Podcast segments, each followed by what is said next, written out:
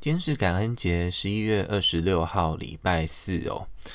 昨天晚上呢，就去朋友家过了第一个感恩节前夕的派对，还蛮好的。我们我们煮了火锅，然后我们也买了那种现成的材料，就是已经是帮我们准备好，我们只要放进烤箱就可以把东西都煮一煮的那种，嗯，pre-made 的那种料理。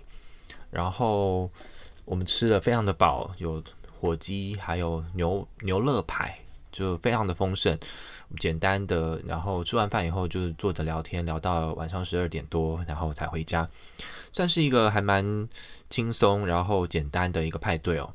那今天晚上呢，轮到我们家自己要办派对，我姐找了她的朋友，所以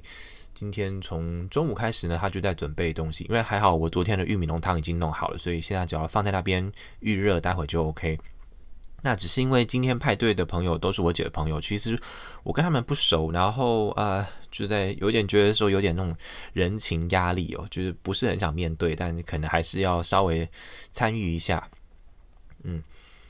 那不过呃，可以，我觉得可以值得一提的是，昨天我们呃去朋友家找的那个 pre-made 的那个东西啊，叫做 Boston Market 波士顿的市场。他昨天我去排的时候，我因为我朋友找我帮忙。呃，帮他去领，因为我是开车过去接朋友，刚好在其中一个朋友家附近，